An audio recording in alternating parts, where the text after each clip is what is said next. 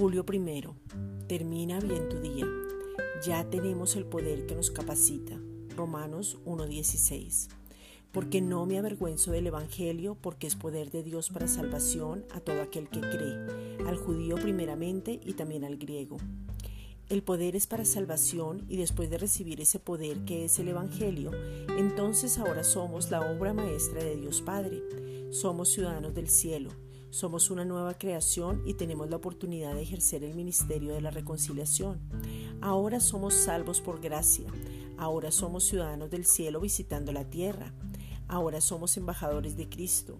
Ahora vivimos en la tierra pero hablamos las cosas del cielo. Ahora cuando oramos hablamos el lenguaje del cielo. Ahora vivimos de la economía del cielo con buena medida, apretada, remecida y abundante.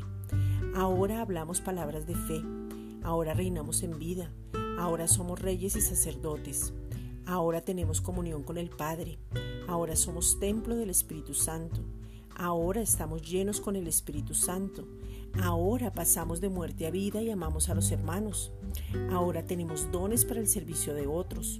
Ahora tenemos la unción del Santo. Ahora tenemos el amor de Dios donde nos ha sido dado el poder que nos capacita para tener y vivir una vida en victoria a causa del que nos habita.